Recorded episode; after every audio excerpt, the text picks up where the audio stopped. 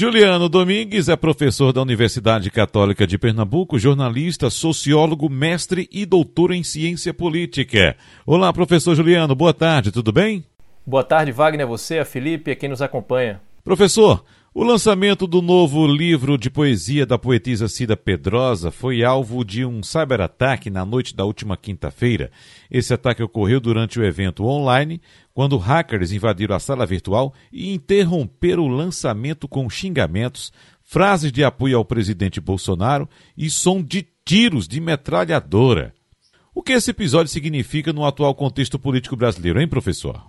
Wagner, eu proponho aqui que a gente interprete esse episódio a partir principalmente de duas dimensões. Uma diz respeito à forma e a outra diz respeito ao conteúdo.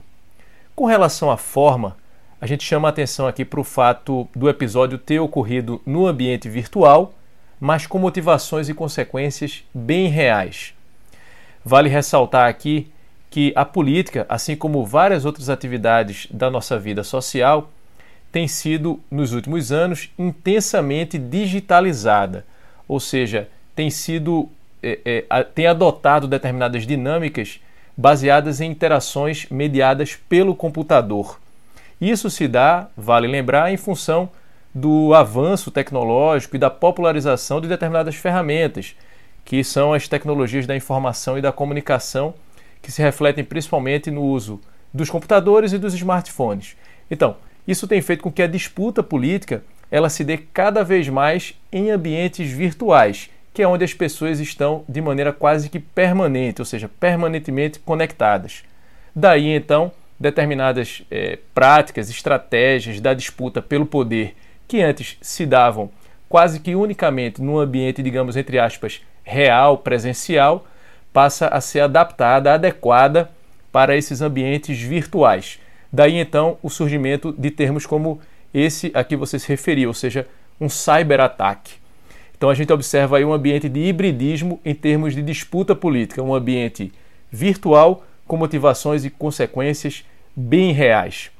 Com relação ao conteúdo, eu queria destacar aqui que a estratégia do ataque nesses moldes desse episódio é uma estratégia é, velha, ou seja, uma estratégia conhecida da disputa pelo poder, infelizmente, pelo seu viés autoritário, pelo fato de em si mesma negar a própria política. Isso porque não custa lembrar aqui que a política é o processo por meio do qual conflitos são resolvidos de maneira pacífica. E quando se recorre à violência para a resolução de discordâncias, isso significa a negação da própria política. É o que a gente observa nesse caso quando determinado grupo recorre à violência verbal e simbólica em um comportamento, em um tipo de comportamento absolutamente antidemocrático, autoritário, né? porque baseado na imposição do silenciamento de adversários políticos que são identificados como inimigos, ou seja, atitudes dessa natureza elas devem envergonhar e ser repudiadas, inclusive por apoiadores do próprio presidente Jair Bolsonaro isso porque explicitam a negação de princípios democráticos valiosos e imprescindíveis para a convivência civilizada, como a tolerância em relação ao diferente. Portanto, episódios como esse devem ser veementemente repudiados por todos aqueles que defendem os princípios democráticos e toda solidariedade deve ser dedicada a Cida Pedrosa após esse lamentável episódio. Wagner, Felipe e ouvintes. Professor Juliano, mudando um pouco de assunto, o jornal O Globo publicou na capa da edição de ontem uma pesquisa Ibope que procura saber em quem o eleitor coloca a culpa pela pandemia do novo coronavírus. O que dizem esses números, professor? A pesquisa, é, Wagner, Felipe ouvinte, os números nos trazem questões bem interessantes. É, apesar da pesquisa possuir uma fragilidade do ponto de vista metodológico, porque foi realizada somente com usuários de internet. Mas quais seriam esses números mais interessantes que eu vou destacar aqui? O primeiro diz respeito à taxa de culpabilidade, como você é, bem pontuou aí é, na sua abertura, ou seja, a quem o eleitor atribui culpa. Para 38% dos entrevistados, a culpa pela pandemia é da própria população brasileira, ou seja, 38% culpam a população em geral e 33% atribuem culpa ao presidente Jair Bolsonaro. Apenas 12% culpam os governadores e somente 2% culpam os prefeitos. A gente observa aí nesses 33% que atribui culpa ao presidente Jair Bolsonaro, algo semelhante àquilo que a gente já havia verificado em outras pesquisas de opinião, e aí os próximos dados aqui a que eu vou me referir ajudam a gente a interpretar esses 33% que atribuem culpa ao presidente Jair Bolsonaro. Normalmente concentram ali aqueles que são tradicionalmente opositores ao presidente Jair Bolsonaro. Quando a gente verifica a relação entre a quem o eleitor atribui culpa e a sua ideologia política, isso fica mais claro. Isso porque entre os que se dizem de direita, apenas 8% culpam o presidente. E entre os que se dizem de esquerda, 78% culpam o presidente. Então a gente verifica aí que a atribuição de culpa ao presidente varia muito em função do aspecto ideológico, como se poderia esperar. A pesquisa também é, trata sobre o quanto a população percebeu o impacto da pandemia, se foi pior do que o esperado. Entre os de esquerda, 64% dizem que foi pior do que o esperado.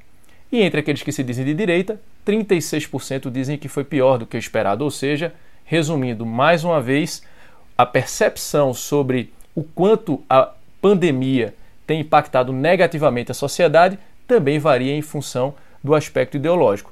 Para aqueles que se dizem de direita, o impacto não foi tão pior assim. Para aqueles que são de esquerda, o impacto é, aparentemente é pior do que eles imaginavam. Um ponto positivo aí é que, independentemente de se dizer de esquerda ou de direita, 58% acreditam que a ciência será mais valorizada após a pandemia. Por fim, a pandemia vai influenciar o voto nas próximas eleições? É uma outra pergunta colocada por essa pesquisa. E aí um achado importante, sobretudo porque estamos aí às vésperas das eleições municipais. E o resultado indica o seguinte: três em cada cinco entrevistados acreditam que sim, que a pandemia vai influenciar o voto nas próximas eleições. Olha só, três em cada cinco entrevistados. Entre os que se dizem de esquerda, esse percentual é de 79%, ou seja, entre, as, entre aqueles que se posicionam no espectro ideológico como de esquerda, 79% acreditam que haverá influência da pandemia nas próximas eleições. Entre aqueles que são de direita, o percentual é um pouco menor, mas não menos relevante. 58% acreditam que a pandemia vai influenciar o voto nas próximas eleições.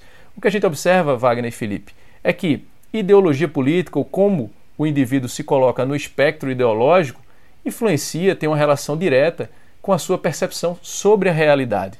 Portanto, aqueles que se dizem de esquerda têm uma visão mais negativa em relação à pandemia e negativa em relação ao presidente da República, atribuindo uma culpa maior ao presidente da República comparativamente àqueles que se dizem de direita, que têm uma visão sim negativa em relação aos impactos da pandemia, porém uma visão menos negativa comparativamente àqueles que se dizem de esquerda e que entendem que a pandemia vai sim impactar as eleições municipais, no entanto, um percentual menor comparado àqueles que se dizem de esquerda, ou seja, ideologia, como a pessoa se coloca no espectro ideológico, influencia sim a percepção dessa pessoa sobre o mundo Wagner e Felipe.